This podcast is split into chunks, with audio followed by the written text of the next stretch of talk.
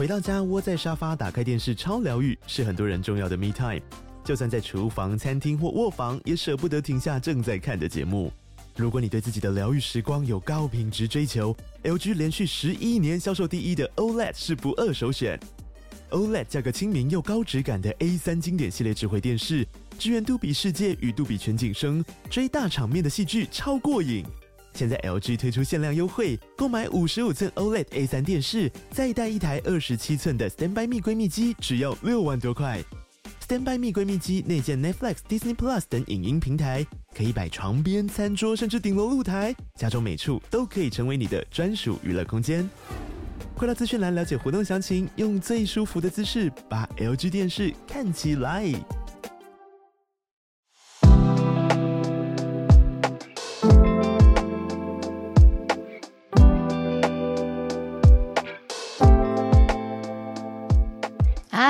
早安，大家早安。小鹿早安，大家早安。欢迎大家来到今天一月三号星期三的全球串联早安新闻。呃，昨天我们昨天去了很奇妙一个行程，跟大家分享算比较快乐的一个嗯社群嘛，没问题。就是我觉得我想要讲一个算是某种旅游游客的的一个新的心情。嗯，什么意思呢？就是我想很多人在泰国旅行，可能都有看过有大象的行程。呃，对。可是我觉得这几年来，大家观念好像改变很多，就是从以前大家对于你说动物啊，还有就是生态旅游啊，没那么有想法，嗯，然后到现在变成一个很热门的议题嘛，所以变成说我看到这个行程以后，我就各种查资料，嗯，就是很怕自己去到一个不 OK 的大象园区，然后是会对自己后悔万分，对，嗯，然后然后就是各种关键字就去查 ethical 啊什么。但最后经过一番查找之后，嗯、我觉得还还是有蛮多个园区的。嗯嗯，可是每一个几乎都有，大多是好评，可是也会有出现有人质疑的那种留言。嗯，但反正昨天去了一个啦，然后他们号称是叫 Retirement Park，就是都是退休的或者从退休的大象，对，从其他地方救出来的大象。那我们两个就跑去，昨天就配了一只老的跟一只小的大象。就还蛮可爱的，因为小的大象就真的像你讲，小朋友比较有活力，对，他就一直跑来抢劫我的香蕉，所以我整包香蕉就没了，都被小孩子抢走了。对，那老的就比较乖，老的就好好的坐下来给我们洗澡。我觉得那个体验真的还是，嗯、对，那个体验还是蛮不一样，因为他们其实需要泥巴澡，他们也喜欢在泥巴里面洗澡。嗯、那一天当然不会太多次，可是就可以把他们身上的寄生虫啊，就跟那个泥巴一起冲刷掉。嗯，对啊，就感觉它那个很厚很厚的皮，也粗粗的毛，很多层，而且有点会有点怕。其实，然后他们都叫他们 gentle giants，就是温柔的巨人，因为其实大的站起来两百多公分，非常高大。泥巴走哎，好难想象。我知道，呃，人跟大象之间的来由跟缘分，好像很久很久之前，甚至有一些宗教历史，他会说你要看那个大象的眼睛，看你看到什么。如果有人看到邪恶，或者有人感到惧怕，都代表着这个人到底好不好，就是靠大象来识别人心这样子。这是一种很特别的，我之前在看电影的一个宗教的信仰。然后还有就是那个、啊、享受把一个人的旅行《Eat Pray Love》拍成电影的时候，茱莉亚·罗伯兹小姐呢，是去摸大象的，然后就非常漂亮，在那个梯田。对啊，但是像浩尔讲的，就是最近也有很多希望站在保护动物，不要让他们受伤害，尤其是受到不舒服对待的意识出现。这样，对，我可以跟大家分享的是比较好的消息啦，就是我看到已经普遍变成一个几乎是共识了，就是每一家在广告宣传的时候都要强调 no riding，不会有骑乘大象的。行程，甚至有一些很严格的园区，他们会强调说完全不会有碰触到大象，就是让动物让他们最自然自在的环境生活。那我觉得，哎，就是各个园区都有在有在注意这件事情，就是代表说游客在意，所以嗯嗯嗯，这些做保育的人或者你说经营园区的人，他们也要因此而在意，那就可以感觉到你说一般大众他真的是还是有一些影响力的。嗯，哎，可是你这样子想起来，我又想到，我们除了骑大象之外，有很多观光的行程是会骑骆驼、骑冰岛马。嗯嗯嗯嗯。那这些应该感觉上也会陆陆续续有一些政策上面的变化。我觉得好像要看的其实是研究这些动物的人他们的新发现呢。嗯，就是因为不同的动物应对人的状态不太一样。像冰岛马好像是不是已经驯化了？就是如果他们已经被 domesticated，那、嗯、那就是他们不就不是野生动物嘛？对，可是大象一般都是野生动物，哦啊、那那个驯化就是刻意为之的话。嗯，我看学者专家比较他们的观点是说，就是不能为了动物表演而影响到这动物的权利跟伦理。对，可是如果它本来就是亲人的，比如说家猫家犬，这种就还好，你就是可以乱抱。我这样讲会被攻击。我说的是自己家的啦，自己家的，自己家还是要善待自己家的猫猫狗狗。这个很有趣，嗯，我拦截了今天的社群题目。没 关系，我们要讲一个我觉得很有趣的，因为。我其实很想听你讲，因为听说赵少康在讲泰勒斯挑战，我自己速速讲完。总而言之呢，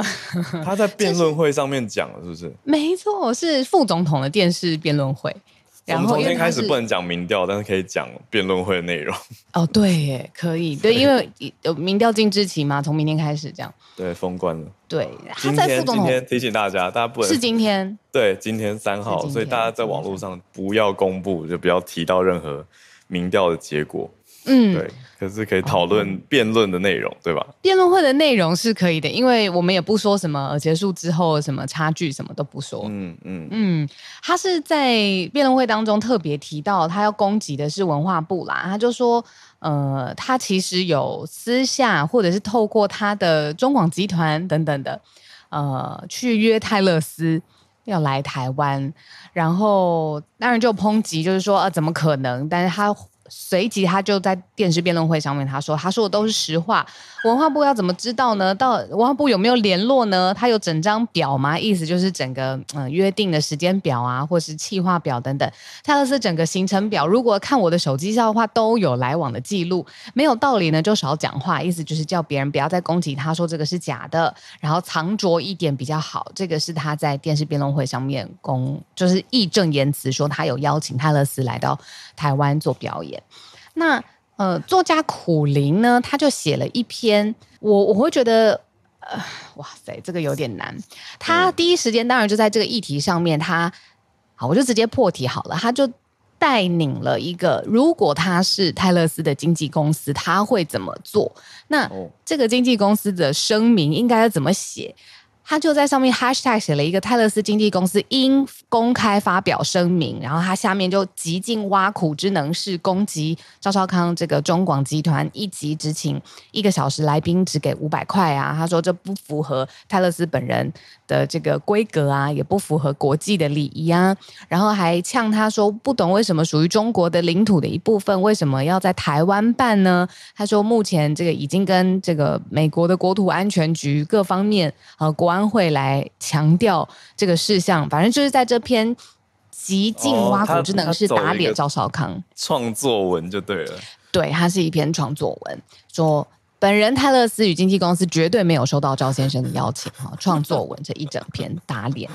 可是呢，妙就妙在这一整篇，当然你看下去，第一时间会觉得啊，怎么可能？你仔细看就会理解说，因为他 hashtag 上面写的是泰勒斯经纪公司应公开发表声明，他就是可能这是一篇他仿作了，对啦，趣味的仿作，趣味的仿作。但是呢，有趣的事情是哦，我就去看哦，有两千多个那个分享哦，就是哎，嗯，苦灵的这篇两千多 很多赞哦，然后就会说哈哈，你看经纪公司打脸到你家了吧，或者是。你说很多人就以为这这是一篇已经国外写好的声明，嗯，然后甚至呢，现在有很多比较，我看到至少吧，在 Threads 上面就是会比较多，大家会愿意长篇讨论，因为就有人就把这一篇转到他的 Threads 上面了，我就看到下面吵成一团。正式的本文，嗯，他就说这个明明就是误导啊，因这个字写的这么小，如果你很快的看过去，你的确会觉得这是泰勒斯经纪公司发的。声明，哦，你会以为这是一篇翻译，对，会是一篇，没错。哦，然后原 po 就 po 出来说，我都已经是照原话搬过来的，你自己看新闻也要看清楚啊。这个“应”这个字就是应当或者是理应，这个就是一个建议。然后下面就吵成一团，就说这个有误导嫌疑。然后原 po 就说才没有，是你自己试读有问题。我觉得很有趣诶，因为。两个点，第一个就是原来已经很多人不知道苦苓是谁了吗？就是他都很喜欢写挖苦的文章啊，所以表示转的人很有可能不知道他是谁啊，要不然其他人看了知道是苦苓，就就知道这不是来自美国泰勒斯经纪公司的文章。然后第二个点就是看 Threads 的时候，其实因为账号不是中文名称，我觉得很多人也会认不出来。嗯，所以就开始你知道，而且很多人是用转发的，就源头更不明朗。对，对，所以大家就会有一点见猎心喜吧，看到觉得哎，这是符合自己立场或自己喜欢的文字，要冲出去，就拿来转，他也不那么在乎资讯的正确与否。我可不可以大胆的说一句，就是这个选战真的不是很好看。就是已经吵到要不要邀请泰勒斯，对，我觉得蛮有趣的啊，怎么会讲到泰勒斯啊？就他到底要不要来啊？嗯，还是反正重重点就是，哎，对啊，赵少康有没有去邀他？他反正就是没有邀到嘛，没有邀成。赵少康想要强调的是，因为两岸现在政治紧张，所以泰勒是不敢来，所以他的意思是大家要自己判断选怎么样的人会给两岸比较和平，意思是。想要拉这个题目啦，他想要拉这个说，因为怕台湾打仗，所以没有成行等等。那文化部就说不是事实嘛，然后就说你们怎么知道不是事实呢？这样子，好了，今天那个时间制作人已经就是飞在天上告诉我们说，我们社群讲太久了，那个神仙教大象又讲泰勒斯，好好好，那我们来整理今天的国际四题，对对对，今天国际四题算是有延续昨天的事情哦，可是是嗯。不完全不同的关联，对，是不同的事情，我们要分开来讲，但都在日本啊。就第一大题，昨天讲了，嗯，日本的石川县的地震嘛。那接着过不久，几个小时之后，又看到东京的羽田机场传出消息，说擦撞起火，有传出伤亡的事情。那让大家也是看了，觉得哇，怎么会？才新年第二天，好，这是第一大题。那第二题则是以色列这边。他们在撤军数千人，要迈入战争的第三阶段了。如同先前所讨论的，你说以色列在跟美国讲，接下来要准备进入第三阶段，现在实际上也的确，那继续当然还是锁定哈马斯。好，那第三题则是南韩也出现了一个重大的消息，就是现在的目前是最大在野党的党魁李在明，他现在也是在国会当中的身份嘛。那他竟然在釜山的行程当中遇到袭击，嗯，就是对方的攻击是很直指要害的，竟然对他脖子攻击，嗯，所以受到了很严重的伤害。那凶嫌现场就被逮捕了。那他也直接承认说他是蓄意的攻击。等一下来多了解。那最后一题则是德国一个政府政策，算是。今天比较不紧绷的一个新闻，德国政策来抢救大家的寂寞吗？在推出政府推出抗孤独的一个政策，会让人想到日本之前不是也有孤独大臣吗？对，可是德国政府现在走了一个新的抗孤独感的政策，待会来聊。我们就先从日本的羽田机场开始讲起吧。好，昨天时间大概是下午傍晚五点钟。左右，首先是先看到一架日本航空班机起火燃烧的画面，然后大概马上不到五分钟哦，包括了日本 TBS 还有雅虎新闻就直接报道为什么会这个样子呢？是一架从新千岁机场出发，然后原本预定是五点四十七分要降落在羽田机场，编号五幺六号日本航空 A 三五零的这个空中巴士，它和海上保安厅的飞机就是相撞了，所以就看到机场。跑道就立刻发生了火灾。如果昨天大家有看到一些转播的画面，或是社群媒体上面有看的话，那个火灾的猛烈的程度是可以透过画面感觉得到的。当时就有报道说，机上的乘客在陆续的逃生，然后消防人员有紧急的抢救。这样子，在快七点四十分的时间，日本海上保安厅就说，哦，擦撞了这架飞机，确认的失联的五个人。已经全数身亡了，非常不幸的消息。然后还有，嗯、呃，飞机的乘客有十七人受伤，哇，非常不幸啊。对，因为画面已经看不出来他是哪一家航空公司了，后来都是靠新闻报道才知道，我才知道他是 JAL，就是日航的班机。嗯、那目前调查呈现出来的结论说是疑似擦撞海上保安厅的飞机之后烧起来。嗯、那还好，飞机上三百多名乘客是都逃出来了。总共三百七十九人是脱困的，对。可是另外一架飞机的五呃五六人就没有这么幸运。嗯，我这边看到一个日本的标题，他写“岩上”，这里的意思应该就是烧起来的意思。哇，对对，这这就实际上真的烧起来的岩上，很恐怖。嗯这是第一题，就看到日本的大新闻，因为接着在地震之后，刚好又在首都的机场，对，还有这样的灾情，嗯，是呃，其实还有。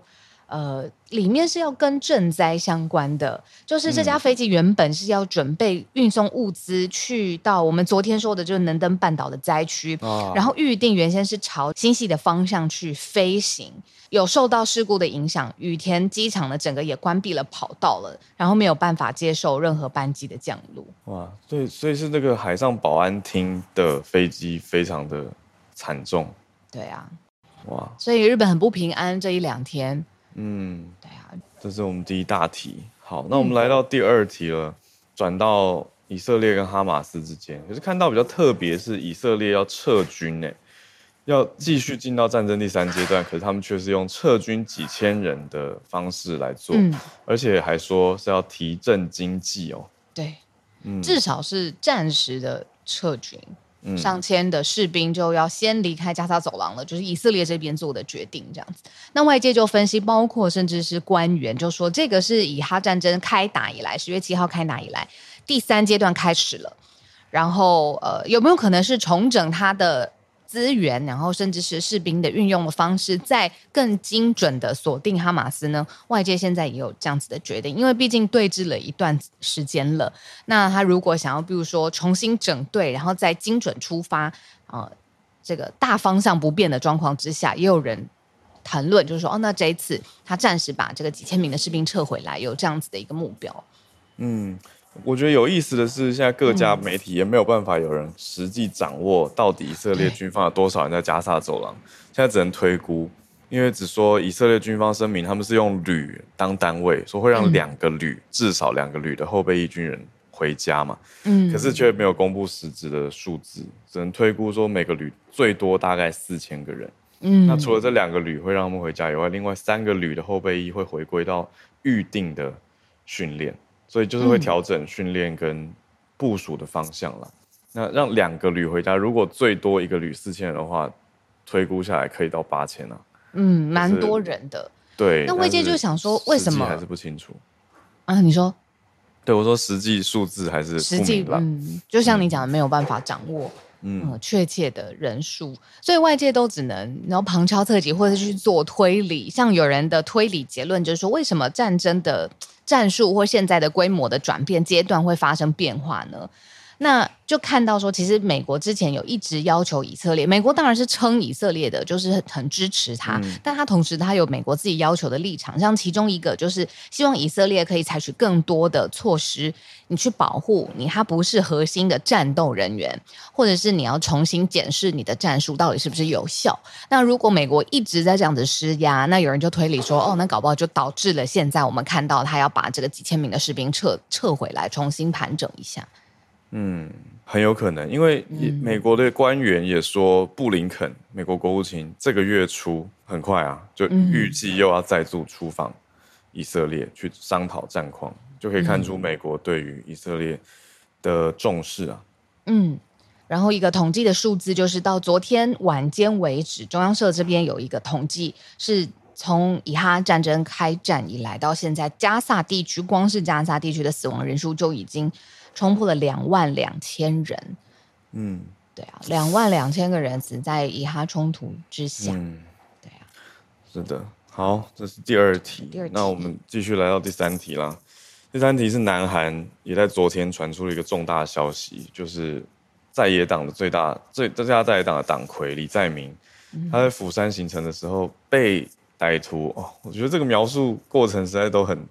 很血血腥啊，就是。这个袭击者他伪装成支持者，嗯，那就靠得很近嘛，然后就假意说要让李在明去签名，结果就瞬间抽出一把刀子插进李在明的脖子，所以就伤到他内内颈的静脉。静脉，嗯，对啊，现场当然就是血流如注嘛，所以赶快送医，就救治当中。嗯，那这名嫌犯他后来当然就接受调查，因为现场的人就把他抓住了。他接受调查的时候，他就说：“我会杀掉李在明。”他自己承认了，哦、所以他的杀人的意图、动机跟故意都已经在他自己的调查当中自己说出来了。六十多岁，对，嗯，现场被逮捕的一个凶嫌，没有精神的问题。哦、嗯，在调查的过程当中已经确认了，他是知道他自己在做什么，而且不是。临时起意的，对，就是他去年就在网络上已经买好他要行凶的工具了，嗯，但是这个人也没有前科，看起来看起来目前调查也没有共犯，但是当然还要继继续的调查才知道。那警方是当然已经把他羁押了，就是跟法院申请羁押，那会继续调查他具体的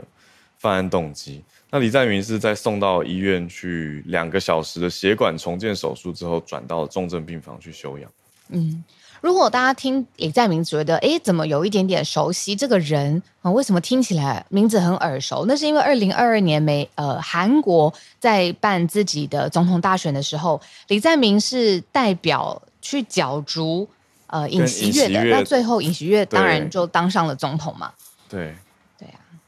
对，就是当时的对手。那李在明现在五十九岁，他的背景还蛮特别的，他是工厂童工出身的。哇、嗯，嗯，那以前青少年的时候还辍学过，那还因为辍学在外面工作，还有遇到工作的事故受伤。嗯，那他这种很特殊的白手起家背景，当然就也有他的政治光环跟他的拥护者跟支持者在。嗯，可是李在明在同时。呃，我们也是要补充报道，他有一些嗯执政的丑闻，对，就是像贪腐的罪名是被多项指控的，就是在呃去年九月的时候，对，嗯，二三年的九月的时候，其实检方就有提出很多的指控，跟法院就提出拘留候审的请求，可是法法院又驳回，所以李在明才没有被检方没有被声押，嗯嗯，对，可是他现在还是有一些贿赂罪名的审判在等待。最后的判决结果当中，所以身上是有一些案子在的。那除了我们今天讲的李在明之外，大家还记得朴槿惠这个人吗？就是二零零六年，嗯、当时是也是反对派领袖的朴槿惠，他也是在有一个活动当中，呃，被凶手划伤了他的脸部。那他的脸部伤伤口蛮大的，所以当时也送医了，然后接受一个手术的治疗。嗯、所以，嗯，就是韩国的政坛呐、啊。对啊，政坛跟民众民众之间的这个互动距离，我觉得还是会，我们用台湾人角度听到会觉得哇，这么的激烈。啊、哦，可是台湾人有子弹。对耶，好，好，应该会不会改变？在韩国也有一个类似像早安新闻，然后在盘点，然后有说，嗯，我们这里应该。对啊，在台湾其实有一个更激烈的。我觉得我只能说，这个是有我们自己一幕嘛，有自己一幕。哎，哎，那时候我还好小，我都好像在。你说尾鱼肚的事件的时候吗？你说什么？尾鱼尾鱼肚，对啊，两颗子弹。那个时候我们的班上导师，哎，对耶，嗯。就是他，就算好像在上课，也都没有在上课，他就好专心的在看电视，然后全班就陪着他。真的很重大啊。嗯嗯，他很在意这件事情。我是希望，不管我们大家的意见多么分裂，还是平平平安安的选完这次大选吧，拜托。真的是因为才你不觉得才今年才开始，可是国际上很多不平静的消息。很多啊，你看我们盘点的两天。对啊、好，我们把最后一题讲完。今天礼拜三，很期待 Snae 等一下带来的。对，我们讲完这个第四题，就是德国的对抗孤独感的政策是什么呢？呃，联邦政府对抗孤独策略是他们的完整计划书的名称，那、嗯、是德国的政府单位最近推出来的。那概念上其实就是走一个心理健康，就是要帮助大家对抗孤独感，那进而来提升身体的健康，比如说减少。心脏病啊、忧郁啊、失智症的患病几率，那也进而在最后一个目标是提高公众事务参与的意愿，就是大家要健康的身心才会在意整个环境和社会，也保障民主制度，所以他最后的目标是很崇高的。哦，可是整体算下来，德国人日常孤独的人口增加了不少。他们是跟疫情之前相比，统计出来是增加百分之四十。哎，每四个成年人就有一个觉得自己非常孤独，所以不是只有老年人，而是普遍所有的年龄群体，德国人都有点孤单。可是我就觉得很棒哎，就是计划书当中啊，嗯，德国真的做事情蛮仔细的。他就有说你呃，就说联邦政府层级提出的什么老青共居啊，或者是让老年人可以去学什么数位政策啊、数位的学习力这些，哎呀，各个地方政府都有在做了啦。希望他们提出更好的一些配套，但结果没想到是一个新创公司创出了，哎，我觉得很有趣。你知道新创的能量哦，真的是有的时候会。让你眼睛大开的，他们做了一个给老人用的 Tinder，但是不是让你去 date，、啊、不是让你去就是 act，不是恋爱交友。对对对，他是上面去陪喝咖啡、陪看诊，然后陪你散步，就特定活动让你 match，就是哎，我也愿意、哦就是、交朋友，就对了、嗯，交朋友交朋友，恋爱而是共不是恋爱的，嗯嗯嗯嗯，类似 Tinder 那种配对交友软体，可是是陪老人去做他日常想做的事情。嗯，就是解除各种解除孤独的方法。嗯。嗯，我觉得还是要发自，就是大家内心要先想要去 解决这件事情，或者是愿意承认自己孤独，也是一件很困难的事情、欸。哎，尤其我觉得在你说亚洲的传统当中，你要一个老人到你的面前说“我感觉到很孤单，你可以多回来家里看看我吗？”这样子的对话并不是很容易发生的。那现在就是说，我觉得台湾更应该花力气，因为我那天看到一个数据啊，就是到底人口老化的速度有多快，或者是你原先是人口老化第七名，现在怎么一下变到第一名？台湾是一下子就变得非常前面的，就是在全世界人口老化跟老年人口到底有多大宗的这个比例上，嗯，变化是非常快的。嗯，对啊，我觉得可以参考一下不同国家的。政策做法也多一些想法，那核心就是孤独的话要说出来，然后身边如果观察到亲友有点孤单，多陪陪他们。那如果青年也觉得自己很孤单呢？就是大家要想办法，而且我就说那个发自内心要有点想要去积极主动的改变这件事情，就是心里还是有一个小火种，说我想要对别人伸出援手，也希望别人对我伸出援手的时候，我可以握住。对，就是比起自怨自艾，不如尝试一些行动。因为很多学生阶段也觉得自己很孤单的人，我觉得也在大有人在。当然不像是老人化这种结构性的社会的问题。嗯，嗯好，这是我们今天的四个新闻题目的盘点整理。那现在准备来邀请 Sinead，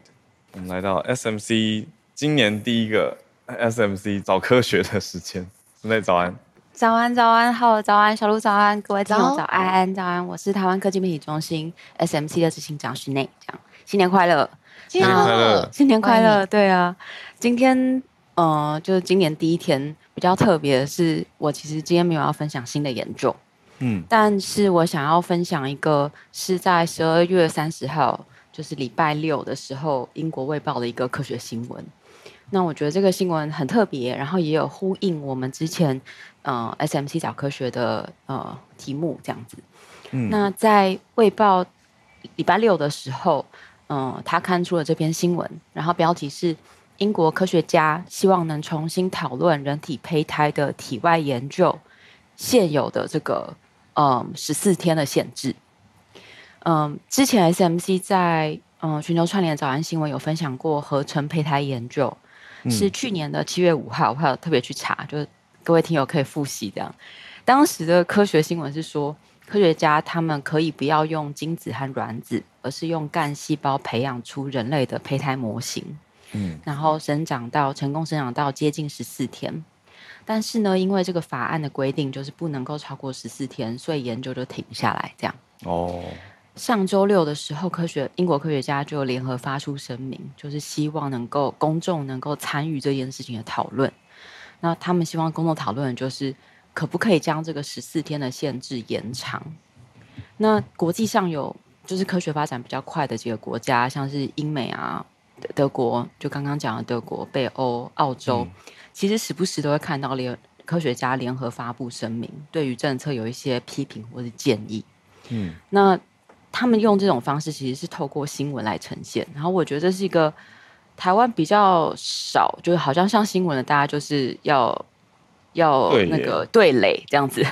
对，但是他们其实会透过新闻，希望就是开启就公众讨论这样，那嗯、呃，所以我也就特别想要分享，嗯，就这些科学家他们是怎么用行为来做这件事情。所以他们是开记者会吗？还是发声明就可以？他们其实就是发声明，但是当然在发声明的时候，嗯、呃，就是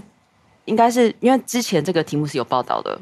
所以他们会知道，哎、嗯，那是呃哪一些记者、哪一些报纸其实对这个题目是有兴趣的，甚至他可以、嗯、可能可以主动 approach。就那个细节，我不并不是真的很确定它怎么发生，嗯、哼哼但是。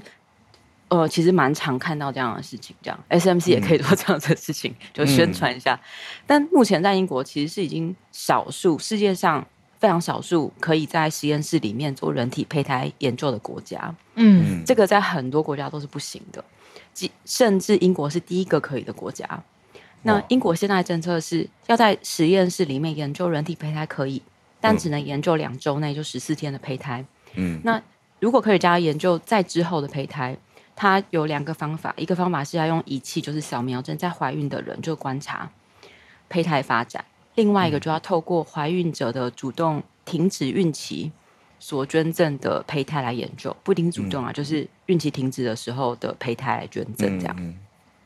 但这中间就有一个空窗期，就是第三周跟第四周的。嗯，就是如果你要用呃仪器去扫描，那一定是胚胎已经比较发展了。那如果这个胚胎它是呃因为孕期终止，它也是会是发育稍微呃久一点的，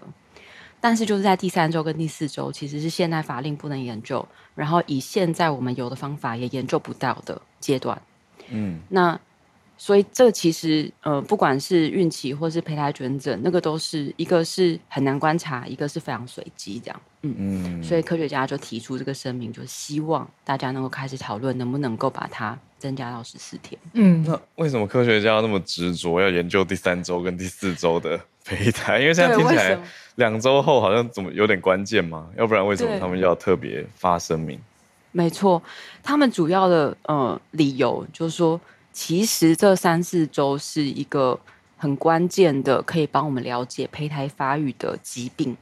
像是先天性心脏病，哦、它就是在这两三周会。嗯，发展的，然后例如说，也许可以帮我们了解为什么早期流产它会反复的发生，哇，又为什为什么像呃嗯，就是植入胚胎会有失败，嗯，那像这一类问题，其实目前都没有非常好的答案。那因为不知道为什么，所以相对来说就没有办法去预防或者治疗，嗯。哇，那这样听起来就很还蛮正当的，有有科学家懂他们为什么要那么那么搞刚来发声明。可是那为什么那个时候会定十四天？那个是当时也有其他的科学家提供建议，或者是有什么根据吗？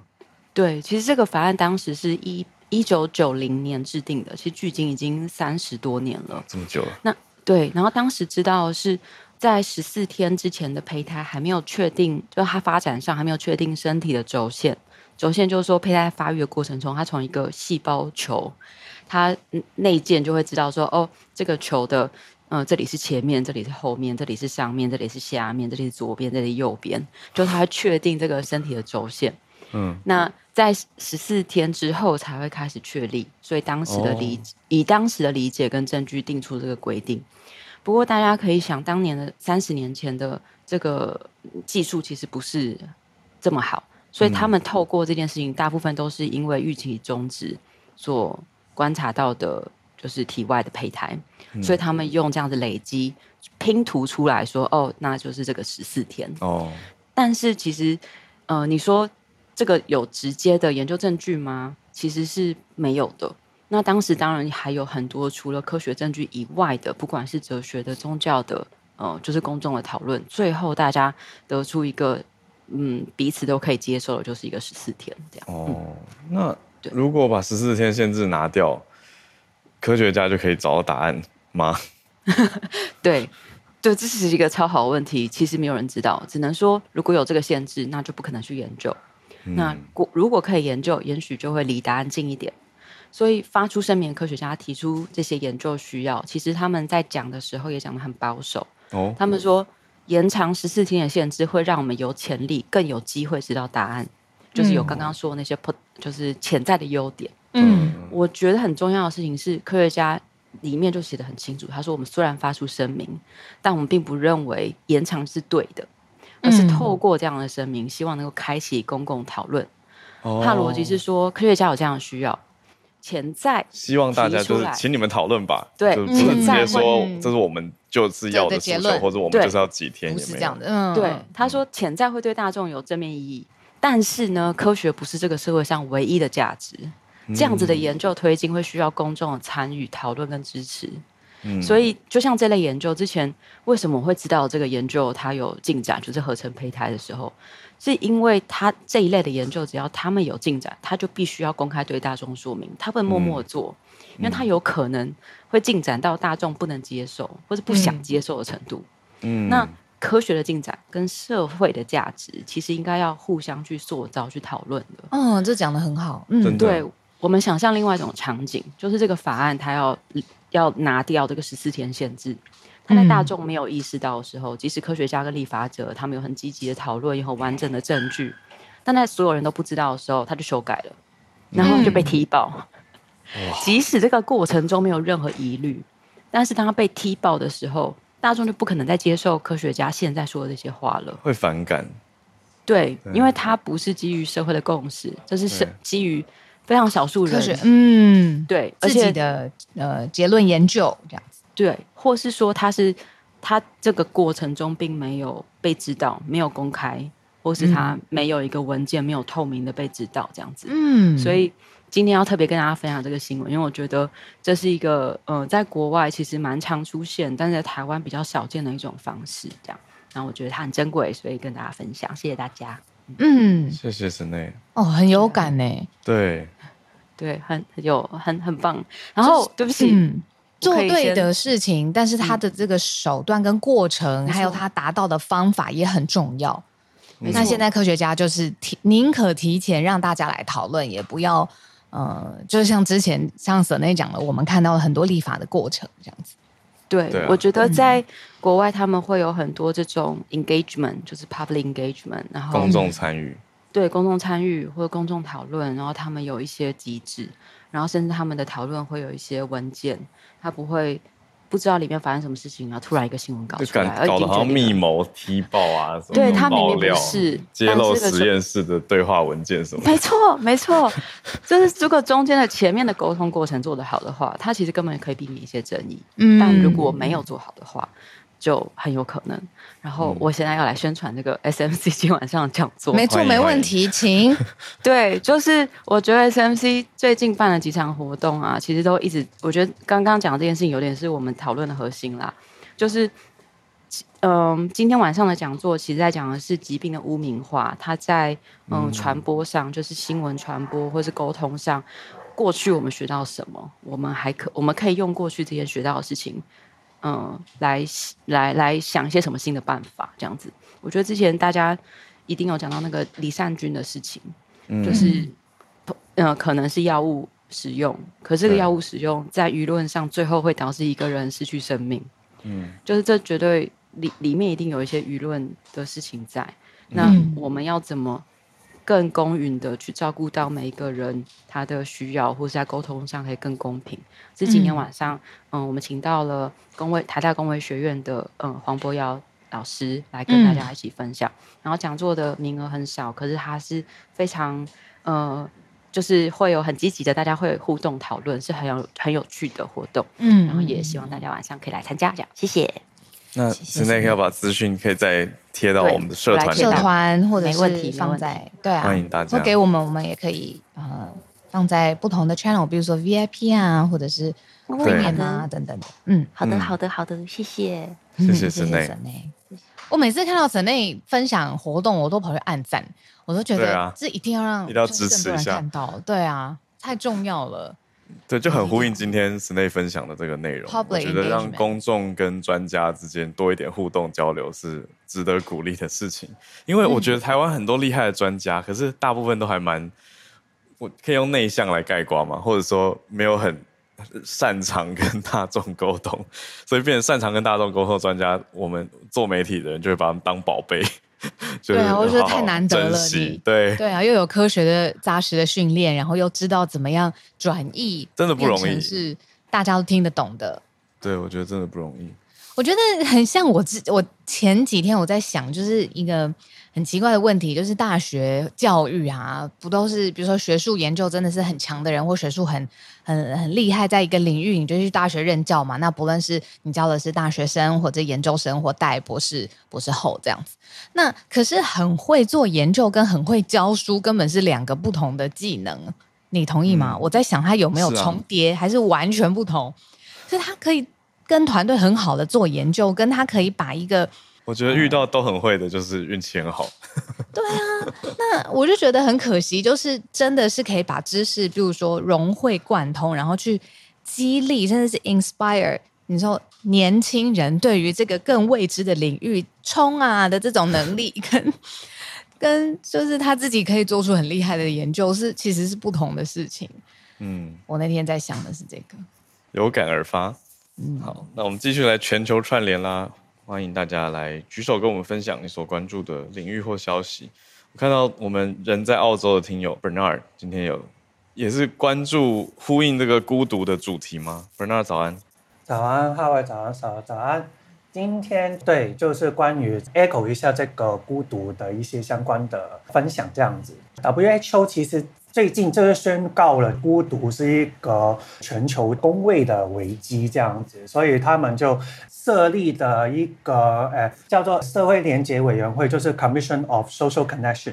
它是来设立呃孤独对于健康的威胁，然后呼吁全球去努力，然后寻找一个解决方案这样子。分享一下这些孤独的问题。今天我讲的比较多是青年方面的一些孤独的相关报道这样子。孤独了，当然是讲说，其实全球的四分之一的老人家现在也是在经历这个社会的孤独。但是呢，讲到说老年人对于因为孤独的话，会让失智症的风险会增加百分之五十，然后也对于冠状动脉以及中风的风险也会增加了百分之三十。嗯，当然是老人方面也有嘛，年轻人的话也是有孤独的危机这样子，特别是 COVID 后的这个世代啊，其实有更多的学生，因为在网络学习的时候啊，其实他们对于他们的社交连接已经有挑战嘛，他不像以前在学校这样子会容易去认识朋友这样子。这个科技的发展，大家很多开始只是用手机，很少去跟人去沟通这样子。呃，WHO 的调查呢，就是说，就百分之五到十五的青少年会感到孤独。这个孤独呢，有可能会影响他们的学习的状况，也会导致到他们从学校里面去退学这样子。因为就算很多学生 post COVID 之后回到校园呢，有很多的紧张啊跟焦虑这样子，很多的社交环境的不安全感等等的。然后我就分享一下香港、大陆跟台湾一些的数据，这样子。香港之前在二零二三的新学期，在八月到十月的时候呢，已经有二十二宗十八岁以下的学童跟大专学生自杀或企图自杀的个案，是比上一年多增加了一倍。当中的个案是有从小学生开始到大学生都有。同样的时候的十月呢，在香港的撒玛利亚防止自杀会呢，也讲到说，短短四个月的自杀死亡呢，已经比去年整体的四十三点六趴增加了。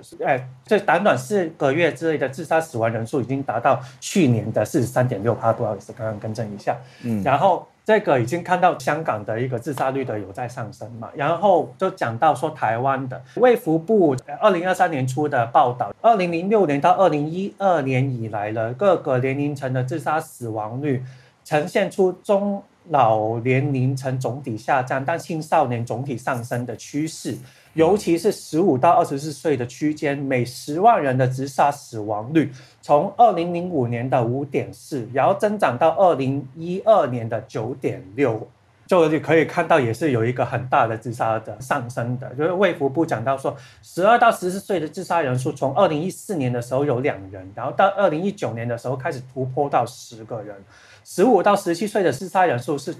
从十二人，也又增长到一二零一九年的四十二人。我们就看到这个很多的趋势，然后再讲一下中国好了。中国的自杀率的话，嗯、相对的有下降了一点点，在二零二零年的有自杀相对的这下降一点点，但是呢，中老年人的刚刚是讲到说慢有在下降，但是青少年来讲呢，城镇的十到十四岁的青少年的自杀率，从二零一零年的每十万人的零点五左右，增加到二零二零年的超过一点，已经超过了一点五。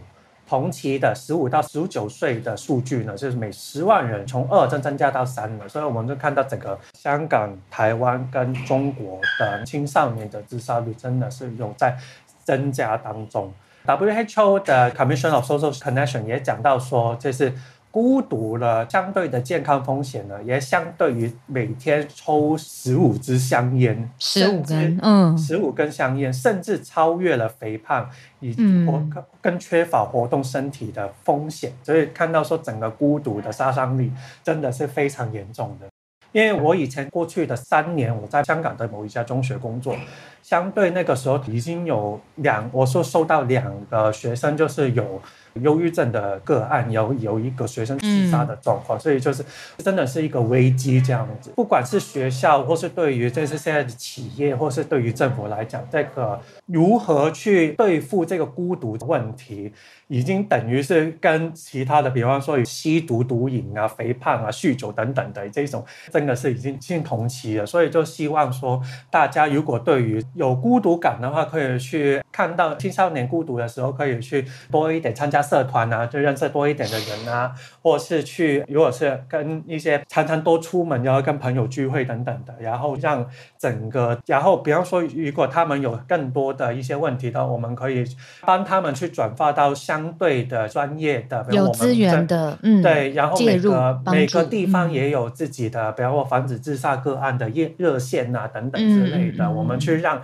更多的，比方社工啊，或是专业的人士帮忙去让他们去。呃，风险我们去把它相对的把它减低，这样子。今天是我以上的分享，谢谢。嗯，谢谢 Bernard。嗯，我就想到两个吧。第一个，我觉得就是关于孤独感的研究真的很有趣，因为它的成因是有可能是你真的就是一个人，没有任何外界的接触。比如说，有的时候老人的状况有可能让他一个人居住嘛，那外界的接触变得很少。可是有另外一种是他明明也在团体生活当中，但是他的主观上面的心理的感觉是他是非常孤独，而且这个时候伴随着忧郁。那可能不同种的介入的资源跟调试的方式也不同。因为如果只是一直说哦，那你要多出去，或者是你要多参加活动啊，我觉得这个帮助嗯也很有限，所以也需要更多。你知道制度上面的、社会上面的，嗯、呃，多的研究。那另外我想到的就是 COVID 的时期啊，就是不是有一间茶室吗？